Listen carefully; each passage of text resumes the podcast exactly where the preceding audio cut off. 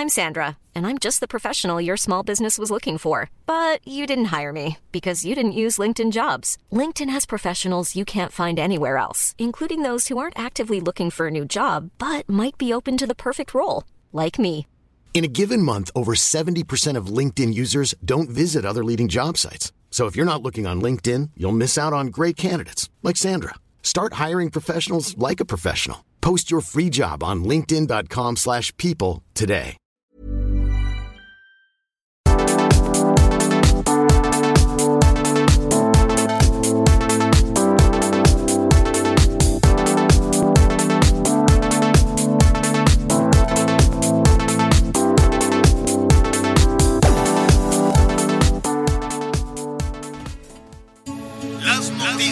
¿Qué tal? ¿Cómo le va? Buenas tardes. Estás a punto de escuchar Yo soy Javier Alatorre. las noticias con Javier Alatorre. La vamos a pasar muy bien.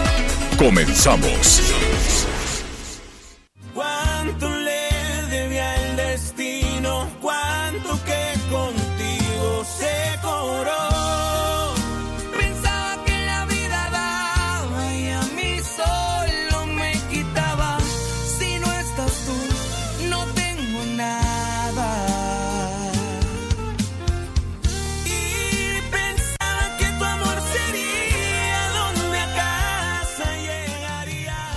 Bueno, pues me da muchísimo, muchísimo gusto saludarlo este inicio de semana, esta tarde de, de lunes. Fíjese que este eh, aquí estoy en el chat con la mismísima Verónica Castro. La estoy felicitando. Ya le dije que, que, pues que nos sintonice. Por lo pronto en este momento en el 98.5 saludamos a toda la Ciudad de México, saludamos a todo el país a través de la red más grande. Qué gusto nos da que, que, que nos acompañe. Entonces aquí me agarraron entre primera y segunda. Le estaba yo mandando una felicitación por su cumpleaños a Verónica Castro. Y este, y bueno, pues ahí está. Felicidades, felicidades. La- ayer en la madrugada le llevaron su pastel, lo subió a redes. Está muy contenta, está muy feliz. Ya hemos tenido eh, conversaciones y planes y cuanta cosa con Verónica. Entonces eh, está pasando muy, muy, muy contenta su cumpleaños. Nos está escuchando y le enviamos un beso muy, muy grande. Bueno, muy bien. Eh, Anita Lomelí, ¿cómo estás? Hola Javier, ¿cómo están? Muy buenas tardes, amigos. Miguelito, qué gusto saludarlos. Pues iniciamos esta semana y platicando un poco de salud, Javier, hoy se, se lleva a cabo eh, el Día Mundial del Cáncer de Mama y pues la verdad es que se diagnostican 23 mil casos al año de cáncer de mama en nuestro país, cosa que, que hay que reflexionar porque el cáncer no se puede prevenir, pero sí se puede detectar a tiempo. Sí, eso es cierto. Y la verdad es que se nos cruzó esta calamidad, se nos cruzó, se nos cruzó eh, la pandemia, el COVID, pero no hay que bajar la guardia, ¿eh? No hay que bajar la guardia. Fíjate que con la detección es un gran avance, pero después de la detección viene toda una mortificación porque ¿qué hacen muchas mujeres? Algunos señores también, pero ¿qué hacen muchas mujeres con la detección este, positiva en la mano? Y esa es la otra parte, ¿no? Todos, to- qué, qué bueno que en principio hay una detección temprana porque puede ser curable, pero después pues hay ahí también muchísimas regiones en donde pues esto se convierte también en una calamidad para muchísimas personas que les queda muy lejos, en fin. Es una historia en la cual estaremos ahí trabajando. Miguelón, ¿cómo estás? ¿Cómo te sientes? ¿Cómo vas en tu cuarentena? ¿Qué tal, Javier Anita, amigos? Me da mucho gusto, mucho gusto saludarlos. Este, pues siguen avanzando los días, Javier. La verdad es que, eh, pues cada cuerpo reacciona de una manera, de una manera diferente. Este fin de semana nos la pasamos con un poco de náuseas, con un poco de, de dolor de cabeza. El dolor de cabeza, fíjate que sí ha sido una situación bastante, bastante intensa, porque incluso, bueno, pues eso llega a provocar por algún momento mareo y cansancio. Sin embargo, bueno, pues ahorita seguimos eh, pues controlándonos, oxigenación bien, eh, temperatura bien, que ese es uno de los principales, eh, pues una de las principales cosas que se tiene que estar checando uno. Ya voy por mi segunda semana. Ayer este pues mandaba mensaje con la doctora Blanca Mota, que es una doctora médico militar que me atiende desde hace muchos años y me decía, bueno, pues aquí lo importante es pasar las primeras dos semanas porque pues el virus, el bicho, el bicho es lo que dura aproximadamente dos semanas en el cuerpo de una persona, Javier. Va desde aquí nuestro apoyo, nuestro cariño, nuestro afecto a todas las personas que están en cuarentena, que nos están escuchando, que se van recuperando. Vamos a salir de esta, ¿eh? Vamos a salir de esta todos juntos, desde luego. Qué bien, Miguel. Digo, qué, qué mal que estés en cuarentena, pero qué bien que nos estás acompañando y que ya falta menos, ya falta menos para esta recuperación. Un abrazo. Bueno, pues tenemos. Gracias. per- Sí, sí. Tenemos este muchísima información, como siempre, información en desarrollo.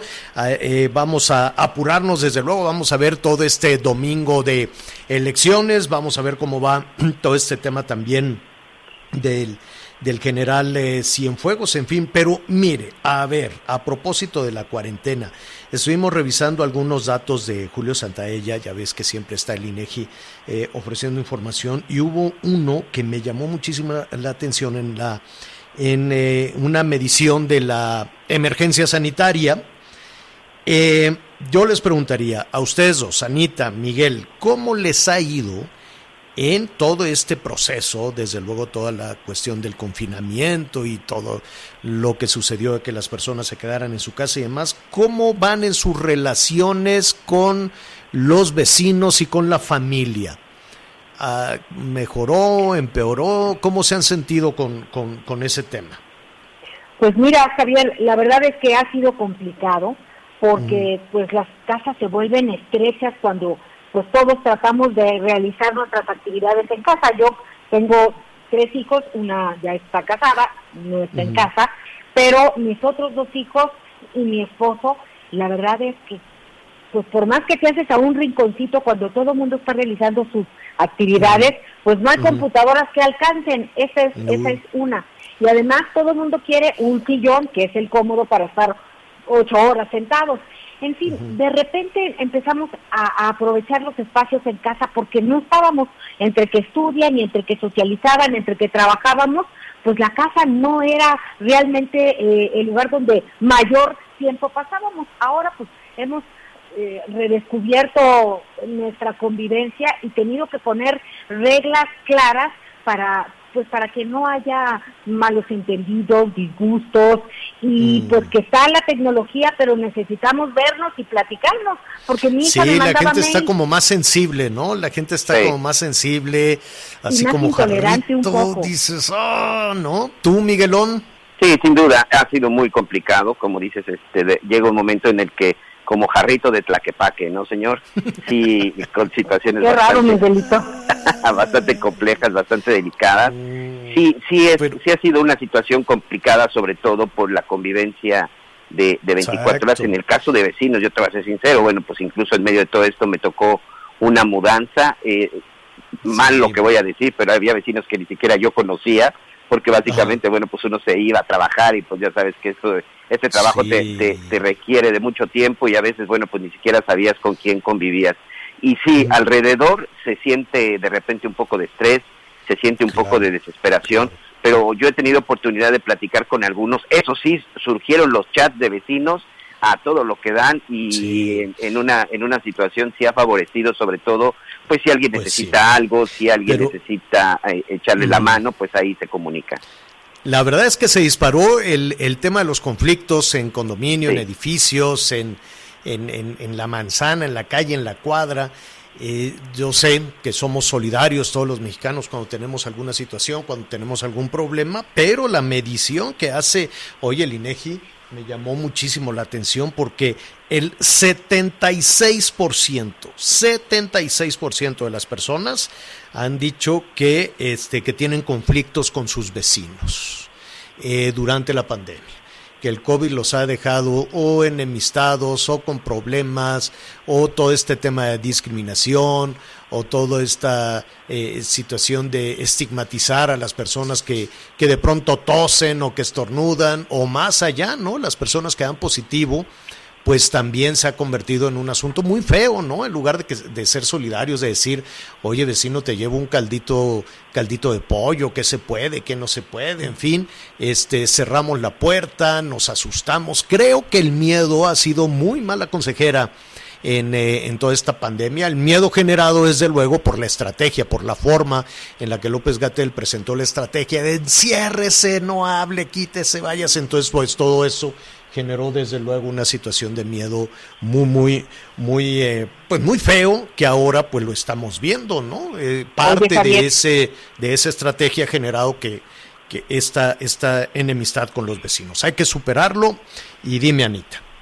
Es que en relación a lo que dices de, de pues cómo nos ha ido en esta época, más nos vale dos cosas tener paciencia porque pues no van a regresar las cosas a la normalidad en un corto plazo, esa es una. Y la otra mucho cuidado con los rebrotes, porque ayer ya informaron en la conferencia vespertina el doctor López Ridaura, que es el director del Centro Nacional de Programas Preventivos y Control de Enfermedades, que Aguascalientes, Coahuila, Chihuahua, Durango, Hidalgo, Nuevo León, Querétaro y Zacatecas, pues ya tienen rebrote de nueva cuenta de COVID y en la Ciudad de México estamos al 50% de ocupación hospitalaria. Yo no creo que es necesario regresar y decir, a ver, vámonos todos al confinamiento obligatorio. No, pero sí como ciudadanos por lo menos tenemos que asumir una responsabilidad para ayudar a mitigar los contagios, porque si no, otra vez va a sufrir la economía. Pues hay que ponerse el cubrebocas, hay que lavarse las manos, hay que, este, yo, yo, yo sé que fue muy contradictorio y que costó muchísimo trabajo escuchar al doctor López Gatel decir que el cubrebocas no sirve para nada y, iba en contra de una tendencia internacional, por lo menos protégete, por lo menos ponte el, el cubrebocas, sí que el responsable de la estrategia sanitaria saliera a decir, no, no se lo ponga, no sirve para nada, pues bueno, yo pues, creo que muy tarde reaccionaron a esa situación, ¿no? ¿Qué pasó? Por primera vez, justo este fin de semana, en los eventos a los que asistió el presidente Andrés Manuel López Obrador en distintas partes de la República, era, obligatorio el cubrebocas para todos. El único que no utilizó el cubrebocas fue él, pero por primera vez en un evento donde él está se pide que Ocho meses después. el cubrebocas. Ocho eh, meses después, ¿no? Ocho meses después. Ocho meses después, o sea, yo creo, yo creo que sí, pasada esta situación, se le tiene que llamar a rendir cuentas, aunque se enoje y aunque digan, ay, andan maltratando. No, no, a ver, que ocho meses después salgan con que siempre sí había que usar el cubrebocas, que ocho meses después, bueno, en fin, en fin, no nos vamos a quedar ahí en ese en ese tema. Usted díganos cómo le va en su relación con, con los vecinos. ¿Qué pasó, Miguelón? Oye, por cierto, Javier, este, mandarle un abrazo y un saludo también solidario al, almirante secretario de Marina, porque también él dio positivo y, hoy precisamente el presidente Andrés Manuel López Obrador hablaba al respecto, porque hace apenas unos días, pues estuvo precisamente con el secretario de Marina y con el secretario de la Defensa y pues decía que mañana se iba a hacer una prueba, pero hoy el secretario de Marina pues anunciaba que también daba positivo a COVID-19. Sí, dio positivo ya lleva como el seis pruebas el presidente dijo también. No te oí. Que el presidente también hoy platicó que ya se había realizado como seis o siete Todos los martes. Sí, que así es. Dice que todos los martes le hacen la prueba. Oh, yo no me he hecho tantas pruebas como el presidente, pero pues sí, cada vez que salimos alguna cobertura, que salimos algún reportaje, que andamos ahí que en el huracán, que aquí, que allá, bueno, pues por, responsabilidad y respeto con nuestros, eh, con nuestros eh, compañeros de trabajo, con la familia, en fin, pues hay que hacerse la prueba cuando estás con algunas eh, personas este, que, han, que han dado positivo, ¿no? ¿no? No es tan sencillo eh, yo sé, ¿no? Que también había toda esa confusión, quién sí podía, quién no podía. Eh, ahora ya las cosas están más más claras, más claras en ese en ese ¿Y en dónde y, en dónde la prueba, Javier? Fíjate que yo una de las situaciones que ahorita me he estado enfrentando es de este pues resulta la credibilidad de algunos laboratorios porque pues no se están respetando los protocolos. Eh, qué, qué suerte que él se pueda realizar seis ocho pruebas lo platicábamos la semana pasada, pero quien, bueno, pues no tenemos la fortuna de contar con este, pues con alguna prestación, pues de repente desembolsar cuatro o cinco mil pesos para realizarte tus pruebas, tampoco es tan sencillo, ¿eh? Yo el día de el día de hoy pues estoy en espera de, de, que te digo llegar el viernes sábado para realizar las pruebas, pero ya no sé a dónde acudir. Eh, me dicen que el laboratorio más certero aquí en Quintana Roo te cuesta 2.600 pesos la prueba, señor, somos cuatro. Oye, no. Está carísima. Vamos a invitar a unos laboratorios, a unos este, laboratorios que han tenido muchísimo trabajo y que ellos apostaron por reducir el precio de la prueba para masificarla, ¿no? Entonces dicen, pues mejor le bajo de precio y así, este, en fin, ya, ya, lo, ya lo estaremos ahí conversando. Bueno, fue domingo de elecciones. Este, y desde ayer por la noche, pues eh, la, verdad es que a través de las redes sociales llamó muchísimo la atención. Este, pues no sé si decir regreso, pero pues las cosas siempre lo hemos dicho, no es lo mismo ver la competencia de partidos desde eh, cada uno de los estados que desde Palacio Nacional o que desde la Ciudad de México. Entonces, eh, la discusión política, la discusión electoral desde la Ciudad de México eh, dejaba arrumbado como muñeca fea al PRI, ¿no? Este, decían, no, ya el PRI está muerto, ya el PRI es la eh, no sé qué número de fuerza, de fuerza política, sin considerar que la mayoría de, de los mexicanos están eh, haciendo un lado desde luego la cuestión de gobierno federal, pero si lo vemos por estado, pues la mayoría de los mexicanos siguen bajo eh, la administración o bajo el gobierno este priista por los eh, gobernadores en funciones. Bueno, el hecho es que el PRI tuvo una, un, triunfo por lo menos en Coahuila arrollador 16 de 16. En Coahuila se llevó todo. Ya lo estaremos revisando en un momentito más. Vamos a platicar con el líder nacional del PRI.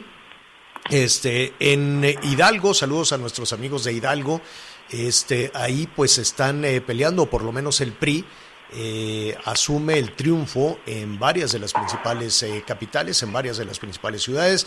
Morena, desde luego, pues dice que no, que va a impugnar y, pues a ver a través de la impugnación este, hasta dónde hasta dónde se llega. El presidente pues se ha mantenido al margen en esta en, esta, en este tema, en esta situación. Dice que lo importante no es quién gane las elecciones, sino que fueron elecciones limpias. Este, y, eso pues es un buen respaldo. Yo creo que, que efectivamente lo que sucedió o el mensaje, la señal que se envió desde, desde Palacio Nacional es que fueron elecciones limpias a reserva de toda esta situación. Cosa contraria, Morena pues va a impugnar. No sé, no sé por qué eh, eh, en México nos da por judicializar todo, por rechazar todo, sea Morena, sea el PAN, sea el PRI, sea el partido que sea, si pierde dice que es fraude, si pierde dice que es mentira. Nunca hemos logrado superar eh, una situación de esta naturaleza y lo judicializamos todo, ¿no? Al final de cuentas decidimos que sean los jueces, que sean los tribunales quienes decidan quién ganó. Si así va a ser, si siempre se van a impugnar las elecciones, ya en automático, ¿no? Así, si siempre va a haber un, un manual, así, manual para los procesos electorales. Si pierde, di que es fraude. Si pierdes, di que, que, que voto por voto. O si pierdes, eh, y que lo vas a llevar a tribunales. Entonces, pues nos podemos ahorrar mucho dinero, nos podemos ahorrar toda la, la, y todos los espoteos y imagínense el año en, que entra cómo vamos a estar de spots y de anuncios malísimos, de anuncios horribles, porque todos los anuncios de, de los partidos políticos son muy malos, porque todos los anuncios de los procesos electorales son malísimos y porque saturan toda la radio, toda la televisión, saturan por todos lados y no sirven para nada. Entonces, nos ahorramos todo ese dinero, nos ahorramos el gasto de las campañas y que decida un juez. Si al final el que pierde no reconoce, sea el que sea, ¿eh? aquí estoy hablando de cualquier partido político, si al final el que pierde dice no, pues nos vamos a tribunales, pues ya nos brincamos todo el proceso y que sea un juez el que decida quién ganó, ¿para qué gastamos tanto dinero? ¿No? Claro que que uno prefiere, todos prefieren, es, es, eh, eso es en, eh, en la lógica de los partidos políticos, desde luego que nunca van a reconocer su derrota. Pero en la lógica del ciudadano, claro que nos gusta que nuestro voto cuente, claro que nos gusta que nuestro voto sea respetado y claro que nos gusta decidir, que no decida el juez, que decidan los ciudadanos. Pero en la lógica de los partidos, pues siempre, siempre se va a judicializar toda esta situación. Le fue muy bien al PRI, estaremos ahí en un en un rato más, eh, en unos minutos más, en, eh, en, conversación con el líder nacional de ese partido, que la verdad estaba muy, muy eh, desdibujado. Vamos a hablar con Alejandro Moreno, el líder nacional del PRI, y em, estaremos ahí revisando hasta donde sí, hasta donde no. Y me llama la atención, Anita Miguel, yo no sé si se va a cambiar la estrategia. Eh, de alguna manera la 4T ha estado enfilando todas sus baterías en contra del Partido de Acción Nacional, pero la verdad es que al PAN le fue muy mal, por lo menos en estos dos, en estos dos procesos. Entonces, pues no sé si ahora la 4T en lugar de enfilar sus en contra de Acción Nacional, ahora va a enfilar sus baterías en contra del PRI. Puede ser, ¿no? Puede ser que ahora empiecen a escucharse todas estas desaprobaciones y que los neoliberales, en fin. Pero bueno, ahí está la decisión de la ciudadanía. ¿Qué pasó, Anita? Pero antes que enfilar sus baterías hacia otro partido político, tendrían que enfilarlas hacia el interior de Morena. Ah, bueno, pero esa es otra cosa, eso es lo que la lógica... Eso es lo que la lógica te dice pero pues como en todo y los partidos políticos igual que también que muchas otras eh, organizaciones o agrupaciones pues siempre vas a ser responsable a otra persona de lo que te suceda entonces Morena va a ser responsable a lo que sea menos a ellos mismos. El PAN hará responsable a lo que sea menos a ellos mismos. En fin, en la lógica de los partidos políticos ellos nunca harán. Y mira, el, el PRI trató de medio hacer una reflexión después de la derrota terrible que tuvieron en el 18 pero este pues no pasó nada, ¿no? No no siguen siendo más o menos los mismos personajes, no han tenido, ya lo ya lo platicaremos en un en un momento más en esa en esa reflexión, que por cierto sigue en marcha este proceso para definir quién va a ser el líder nacional de Morena y, y, todavía no lo resuelven. A ver, Anita, Miguel, otra pregunta también para nuestros amigos. ¿Ustedes se tomarían alguno de los medicamentos de que se robaron, ustedes se pondrían la vacuna que se robaron y luego encontraron por ahí tirada, ustedes le darían a sus hijos el medicamento que se robaron y que después se encontraron en bolsas de basura tiradas allí en la Ciudad de México? No, pues oye, los medicamentos de cáncer algunos necesitan estar a cierta temperatura después de que no sé, pero si te dicen, a ver, ya, ya le quitamos la tierrita, aquí está tu cajita de medicina. ¿Qué harías? Muy delicado. ¿La aceptas o no la aceptas? No, no, pero la gente está desesperada. ¿Tú, Miguel, aceptas o no? No, no, no. No, definitivamente no, señor. No, porque vaya a ser contraproducente, vaya a tener incluso una reacción. Pero si, no hay, ya no sirve. Pero si te dicen, oye, ¿sabes qué? Es que es lo único que teníamos, nos salió carísimo, 100 millones, la trajimos de Argentina y ya le quitamos la tierra, estaba ahí tirada junto a una coladera, pero es lo único que hay. ¿Qué haremos?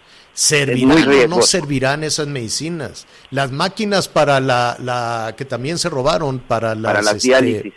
Para las diálisis. ¿Usted se haría una diálisis con esa máquina que, que se robaron y que encontraron? ¿En dónde la encontraron? En la Doctores, creo, ¿no? sí, en la zona de Cuauhtémoc, en la zona de la alcaldía de Cuauhtémoc, en el centro de la ciudad, señor. Acuérdese lo que pasó allá en Tabasco, que después ya nadie dijo nada, ya nadie supo nada de la diálisis y se, fue una, se murió muchísima gente y no se investigó nada, nada es nada, y no le quisieron revisar nada de qué pasó, quién llevó el medicamento, quién envenenó a las personas con la diálisis. Entonces, yo le pregunto a nuestros amigos, usted en una situación, yo sé que es muy difícil el tema de la salud, este, el tema del dolor, la desesperación de los padres de familia.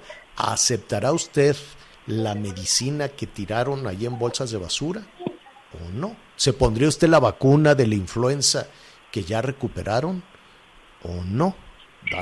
Llámenos, llámenos y denos su opinión de este asunto. Muy bien, vamos a hacer una pausa rápidamente y regresamos de inmediato. Sigue con nosotros. Volvemos con más noticias. Antes que los demás.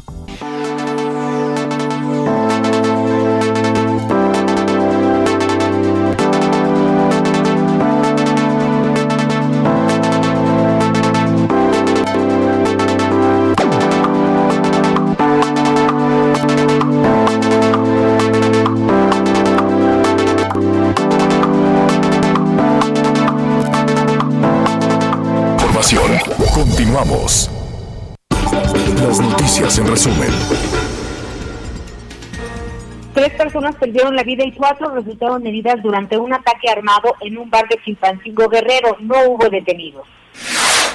En el Aeropuerto Internacional de Guadalajara, Jalisco, fue decomisado un cargamento de 72 kilogramos de fentanilo proveniente de China. Con el fin de generar más y mejor oportunidades laborales en Monterrey, Nuevo León, el gobierno del estado impulsa grupos de capacitación para la pues para emplear virtualmente y que estos busquen pues quienes tienen trabajo. Hoy el dólar se compra en 20 pesos con 82 centavos y se vende en 21 pesos con 33 centavos. El reporte carretero.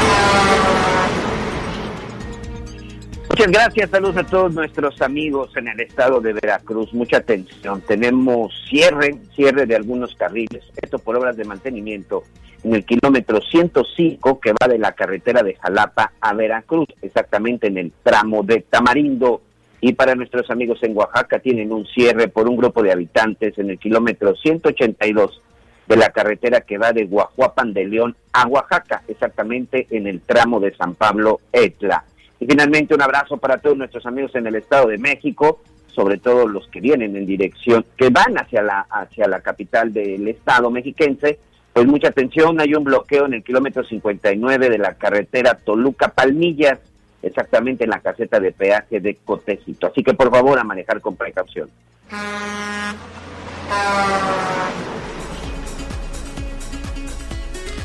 Muy bien, muchísimas eh, gracias Anita, Miguel y gracias también por, por sus llamados telefónicos. Son muchos, son muchos los temas. Tenemos el tema de los medicamentos, traemos, eh, han llegado también felicitaciones para, para Verónica Castro, se las haremos llegar con muchísimo, muchísimo gusto. Y del PRI, ¿usted qué opina? ¿Es sorpresivo? Eh, la lectura, desde luego, de los procesos electorales y de la competencia electoral es muy distinta desde la Ciudad de México a lo que podemos pensar desde cualquier otro punto del país, ¿no? Lo que se está pensando en Baja California, lo que se está pensando en Sonora, lo que se piensa en la misma Coahuila, donde se llevaron pues el carro, el carro completo. En, en, Veracruz mismo, en fin, ¿no? Son los la dinámica política, la dinámica electoral es en ocasiones diferente al discurso que se puede oír desde la Ciudad de México. ¿Cómo se desarrolló este proceso? Vamos con Sandra Argüelles. ¿Cómo estás, Sandra? ¿Cómo estás, Javier? Muy buenas tardes. Te saludo con gusto. Pues como bien tú lo comentas, el PRI se llevó carro completo en la elección para renovar el Congreso del Estado de Coahuila y triunfó en 32 de los municipios de Hidalgo, incluida Pachuca, su capital. De acuerdo con los resultados preliminares, Morena pues se perfila ser el gran perdedor en estos comicios que se pospusieron cuatro meses por la pandemia del COVID-19 pues al estar envuelto en la renovación de su diligencia y pleitos internos, los resultados no le fueron favorables en esta jornada electoral donde la participación ciudadana fue de 39% en Coahuila y de 48% en Hidalgo. En Coahuila ya con el 100% de las actas computadas, el PRI se llevó los 16 distritos electorales en disputa. En esta entidad, este partido tiene acumulado el 49% de la votación, Morena casi el 20% y el PAN apenas el 10% según los resultados del programa de resultados preliminares. En el caso de Hidalgo, el PREP, este resultado, este programa de resultados preliminares, pues no fue aprobado por el Instituto Nacional Electoral, por lo que entró en operación un programa similar llamado Preliminares Hidalgo 2020, que a pesar de los problemas en su operación, pues esta mañana ya arrojó los primeros resultados. Indica que con el 100% de las actas computadas, el PRI ganó 32 de los 84 ayuntamientos allá en Hidalgo. El PRD 7, Morena 6, la coalición PAN-PRD 6, la alianza PP Verde Morena y Nueva Alianza 5, PAN 5, el, el PES 5, Nueva Alianza 5 y un independiente se lleva uno. En conferencia de prensa nocturna, el líder de Morena, Alfonso Ramírez Cuellar, acusó de irregularidades en Coahuila y compra de votos, por lo que adelantó que no reconocerán estos resultados y esperarán los cómputos distritales. Vamos a escuchar.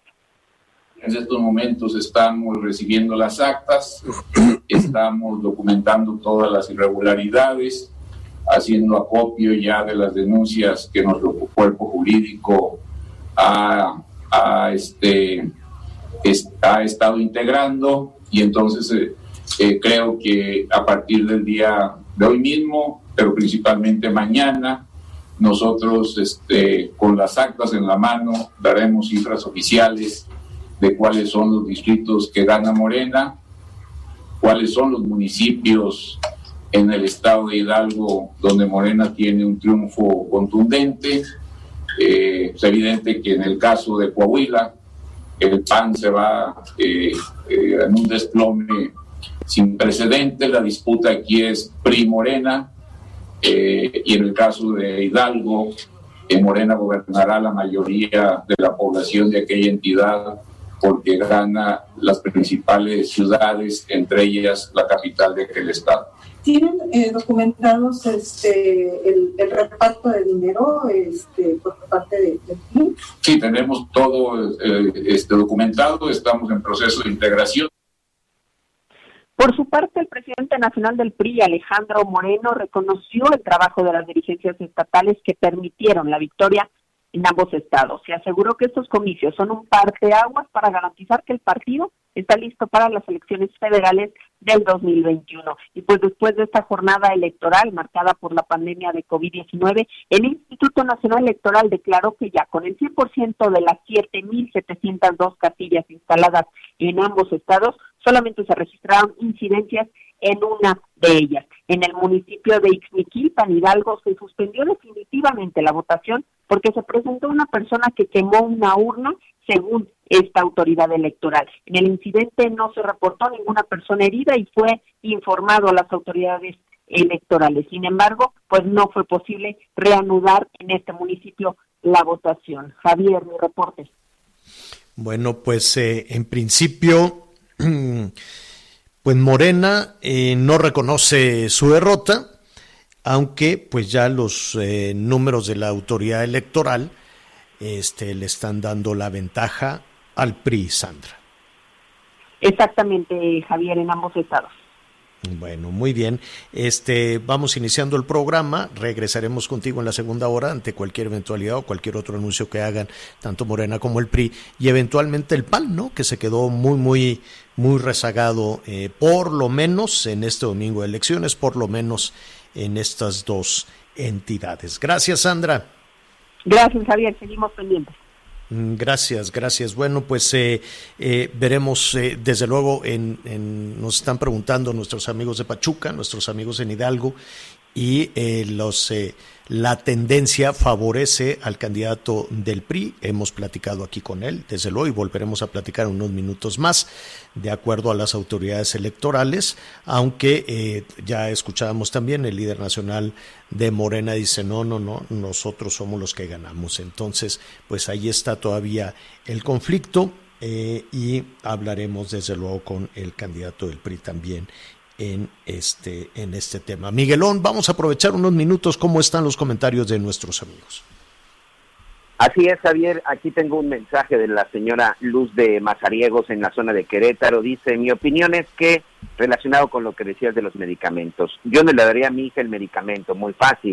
Lo roban y como en su momento lo decían que era pura agua, ¿quién dice que no lo sacaron y le ponen otra cosa y luego lo tiran? No lo creen, definitivamente yo no le daría ese medicamento a mi hija. También aquí nos mandan un mensaje nuestros amigos en la zona de Veracruz. Definitivamente las autoridades tienen que desechar ese químico, esos, esos medicamentos ya no sirven. Todos los medicamentos requieren estar a ciertas temperaturas y en el caso de los medicamentos con cáncer seguramente deberían de estar hasta refrigerados. Sí debemos de tener mucho cuidado porque no vaya a ser contraproducente y sobre todo le vayan a inyectar veneno a los niños que en este momento requieren de medicamento, pero medicamento bueno.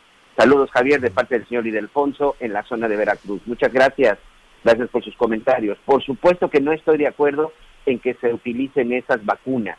Simple y sencillamente esas ya no sirven. Ya olviden la temperatura, pero el hecho de que haya tenido contacto con basura en este momento quedan contaminadas yo soy enfermera y sé de lo que estoy hablando, nos dice aquí nuestra amiga Concepción. Y atención porque nos mandan este mensaje de Monterrey, Javier, donde nos dicen, buenos días, disculpe, tengo una duda. Estoy viendo en las noticias que en Monterrey ya llegó la vacuna contra COVID, pero ustedes han dicho que la vacuna llegaba a finales de este año o a mediados del 2021. No, hay en el, en el mundo, siguen, en, siguen en protocolo. Mucho cuidado con eso. Puede ser la vacuna contra la influenza, la vacuna contra la influenza. La vacuna del COVID todavía está en desarrollo, todavía están haciéndole algunas pruebas los chinos, los rusos, los eh, laboratorios eh, británicos, los laboratorios norte, norteamericanos, todos dicen, evidentemente todos están apurados por lo que eso significaría en las acciones de la industria farmacéutica pero todavía siguen en protocolos y ponen fechas. Algunos dicen que para fin de año, otros dicen que para el inicio del año, y México dice que le está comprando a todos la vacuna este, pero todavía no hay. No, no, no, no, no, no se deje engañar. Probablemente eh, se está hablando de la vacuna de la influenza, pero de COVID no, no, no, no hay, no hay todavía un, están en pruebas y están ya muy cerca, muy, muy cerca. Es decir, ya existe, pero la están probando. Ya existe, pero tienen que tener la certeza de que es eh, efectiva. Miguel. Así es, bueno, pues ahí está para nuestros amigos. La señora Guadalupe Mejía, en la zona de la alcaldía Benito Juárez, aquí en la Ciudad de México. Muchas gracias, muchas gracias por sus comentarios. Completamente de acuerdo. No se pueden utilizar este tipo de medicamentos si no se tiene la confiabilidad de que fueron manejados de manera adecuada. Fueron encontrados ahí, pero uno no sabe si verdaderamente violaron o a lo mejor hasta le metieron algo para afectar a los niños. Lamentablemente es medicamento que se tiene que desechar lo más pronto posible. Muchas gracias, muchas gracias por su mensaje. Y pues vamos a... unos minutos regresamos. Muy bien, vamos a, a platicar, por cierto, este, con el director general de la Cámara Nacional de la Industria Farmacéutica, con este, el ingeniero Gual Cosío, Rafael Gual, para que nos diga qué se debe de hacer o qué proponen ellos, la industria farmacéutica, qué proponen hacer con todo esto, con las vacunas que se robaron, con las medicinas para las niñas y niños con cáncer y con los aparatos para hemodiálisis. Qué, qué vergüenza que esto esté sucediendo en nuestro, en nuestro país. Hacemos una pausa y volvemos. Sigue con nosotros. Volvemos con más noticias. Antes que los demás. Heraldo Radio. En octubre, todas tus compras de Golden Hills apoyan la lucha contra el cáncer de mama. Y además, en todos los aceites comestibles Golden Hills compras uno y te llevas el segundo a mitad de precio. Sí, a mitad de precio. Golden Hills, elección que vale oro. De venta exclusiva en la Comer y Fresco. Hasta octubre 19. Hola, soy Brenda Peña. El cáncer de mama es la segunda causa de muerte en las mujeres mexicanas. Soy Ani Rivera. Tócate, autoexplórate y ve al doctor. No lo olvides. Hola, te saluda Enrique Alcocer y si tú eres mayor de 40 años, tienes que realizarte la mastografía por lo menos cada dos años. Hola, soy Mariana Santiago. Recuerda que la obesidad, el tabaquismo y el sedentarismo son factores que contribuyen al cáncer de mama. Hola, ¿qué tal? Mi nombre es Juan Manuel Escourido y únete al Heraldo de México en la lucha contra el cáncer de mama. En la Suprema Corte, la e-justicia llegó para quedarse. A través de Internet y con firma electrónica, se pueden promover todos los asuntos de la competencia de la Corte. También, dar seguimiento a los juicios de amparo, consultar expedientes y recibir notificaciones desde cualquier parte del país. Busca la aplicación móvil Firel para dar de alta tu firma electrónica. Mayor información en www.scjn.gov.mx. La justicia digital es una realidad. Suprema Corte, el poder de la justicia. Heraldo Radio 98.5 FM.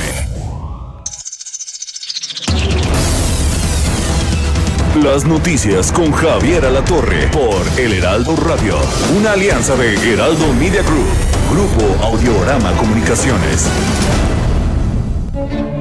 Porque así lo pediste, Bangoja Life amplía su temporada en México Queremos que el público mexicano siga disfrutando de la exhibición multimedia más visitada del mundo.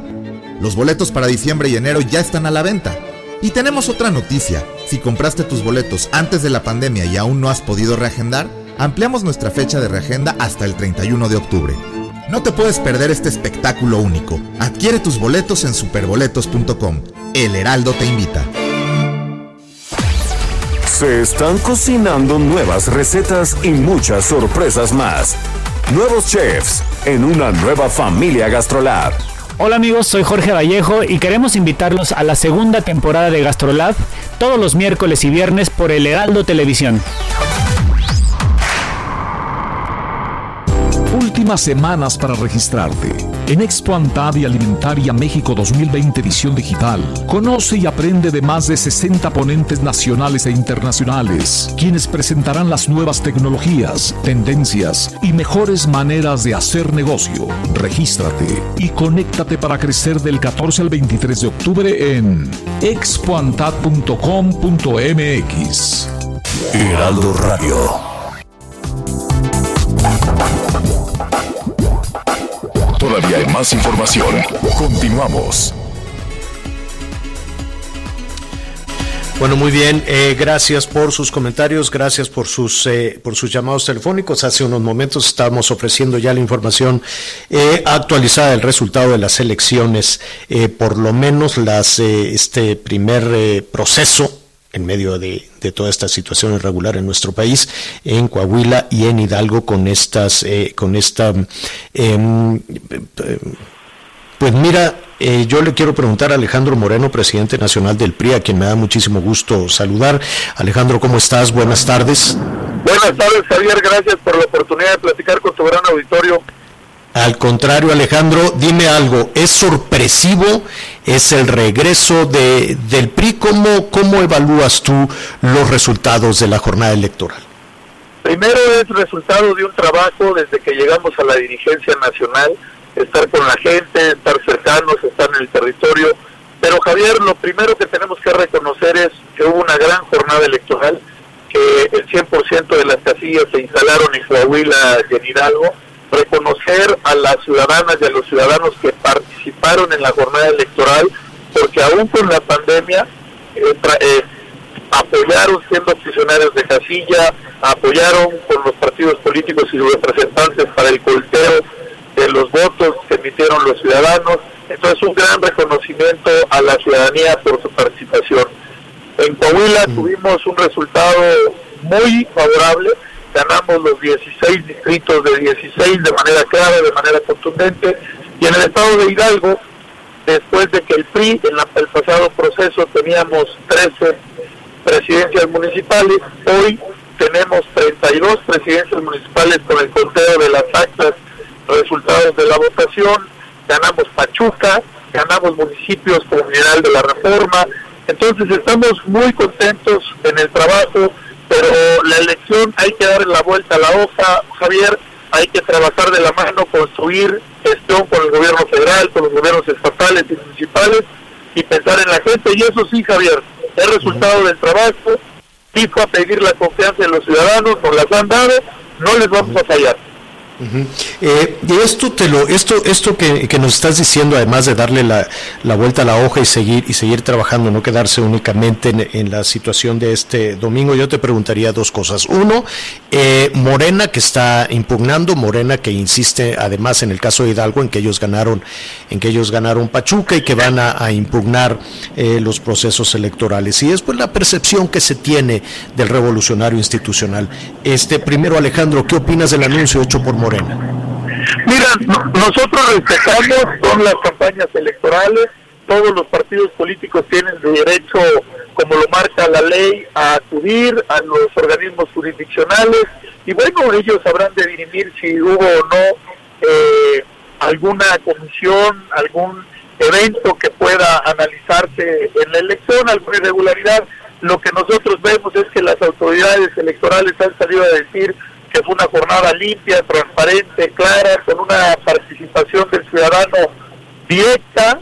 Y bueno, eh, entendemos que muchas veces en el que los resultados no te favorezcan, el tener claro que después, por ejemplo, en Hidalgo, de haber obtenido casi 600 mil votos en la elección del 2018 por Morena, eh, dos años y medio después, pues tenga un resultado donde alcanzar un poquito más de 100 mil votos, de 64 municipios que gobernaban, hoy van a tener 6. Entonces, bueno, pues yo creo que también eso es parte de, de la frustración de que no les favoreció el voto y nosotros respetamos, así es la democracia, se dan y se pierde, pero nosotros vamos a construir, seguimos trabajando y coordinación permanente para que a los mexicanos le vaya bien.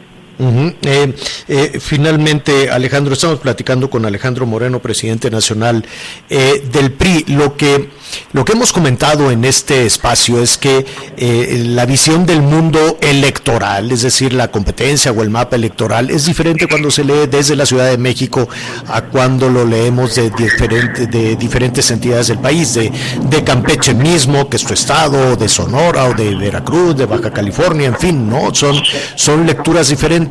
Pero digamos que, que el mensaje que hemos escuchado durante año y medio, los últimos dos años, es que la oposición está moralmente derrotada y se hablaba de unos lugares, cuarto, quinto lugar como fuerza política de, del PRI desde la Ciudad de México. ¿Qué, opinas al respecto? Mira, primero ha quedado claro que las elecciones tienen tiempo, momento y circunstancia.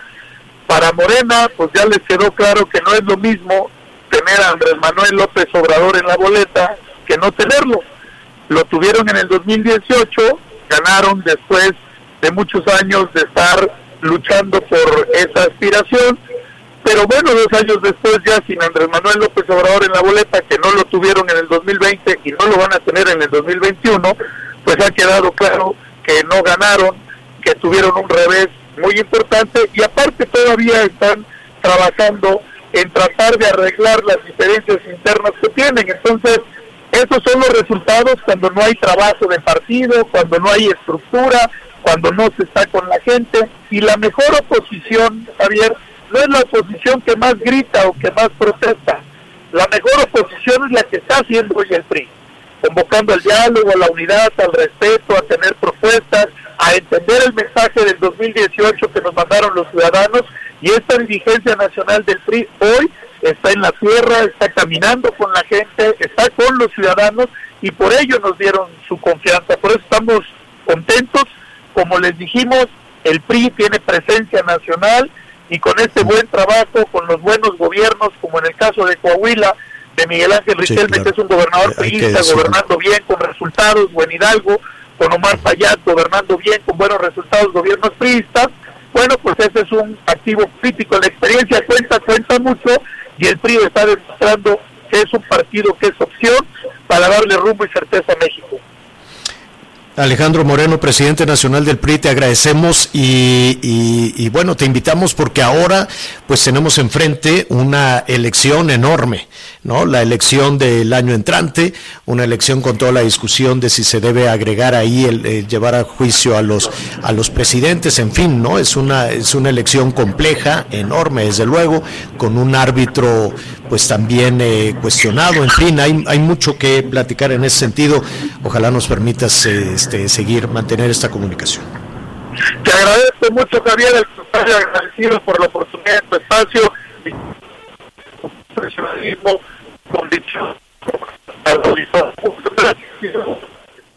Gracias, gracias. Bueno, justo cuando estamos ya perdiendo, desde luego, Alejandro Moreno, pues sigue desplazándose de Coahuila, Hidalgo, en fin, eh, viendo todo, todo este tema. Y ah, ya escuchamos lo que dice el líder nacional del PRI, gracias Alejandro eh, Moreno, Alito le dicen, y también estamos en comunicación con Morena. Mire, le adelanto, vamos a platicar con eh, el candidato de, del PRI, que anuncia que él es el, ganador en Pachuca. Vamos a estar también en contacto con Morena para conocer su, su, punto de vista sobre los procesos en Coahuila, sobre los procesos también en Hidalgo.